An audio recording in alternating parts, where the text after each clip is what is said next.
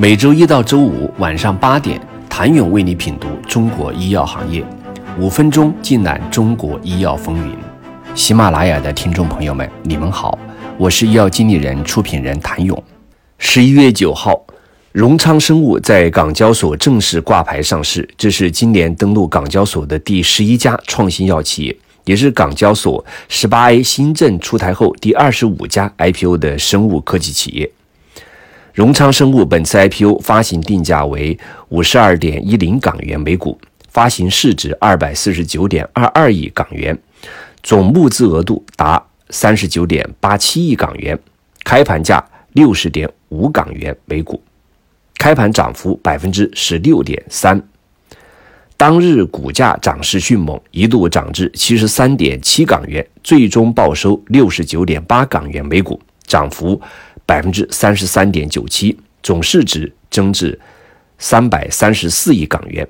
值得注意的是，荣昌生物是近一个月内第三家登陆港股的 B 类医药股，此前两家分别为药明聚落和云顶新药，前者意外破发，后者徘徊在发行价边缘。业内人士此前纷纷猜测，荣昌生物可能要赶上这波破发潮。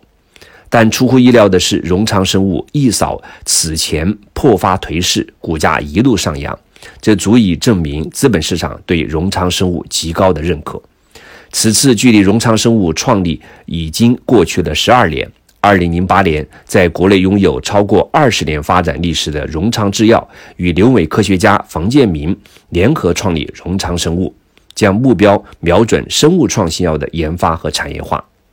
同为创立于二零零八年生物科技创新浪潮中的生物制药企业荣昌生物，在业内与同类公司相比显得颇为低调，尤其是在资本市场。一直到二零一七年，随着研发管线中多个产品取得突破性进展，以及谋求上市计划，荣昌生物才陆续获得各类专业机构的关注和投资。在此之前，荣昌生物的研发投入来源于控股股东荣昌制药，线性发展，潜心做研发。这样的历史背景决定了荣昌生物不一样的底色。十二年磨一剑，没有里程碑式的国际合作案例，没有令人眼花缭乱的商业模式，也尚无产品上市，荣昌生物却早已被投资机构锁定。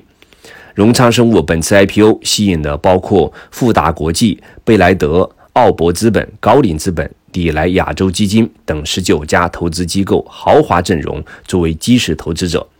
是港交所 IPO 企业中基石投资者最多的新股之一。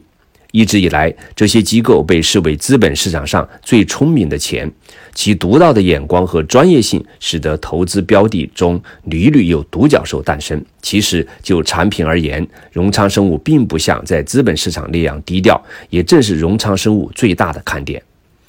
经过十二年的研发攻坚，荣昌生物创新实力已经出现。早在二零一九年七月，荣昌生物研发管线中最重磅的产品之一泰他西普，作为国家重大创新创制科技重大专项课题，在北京人民大会堂发布临床关键性临床数据。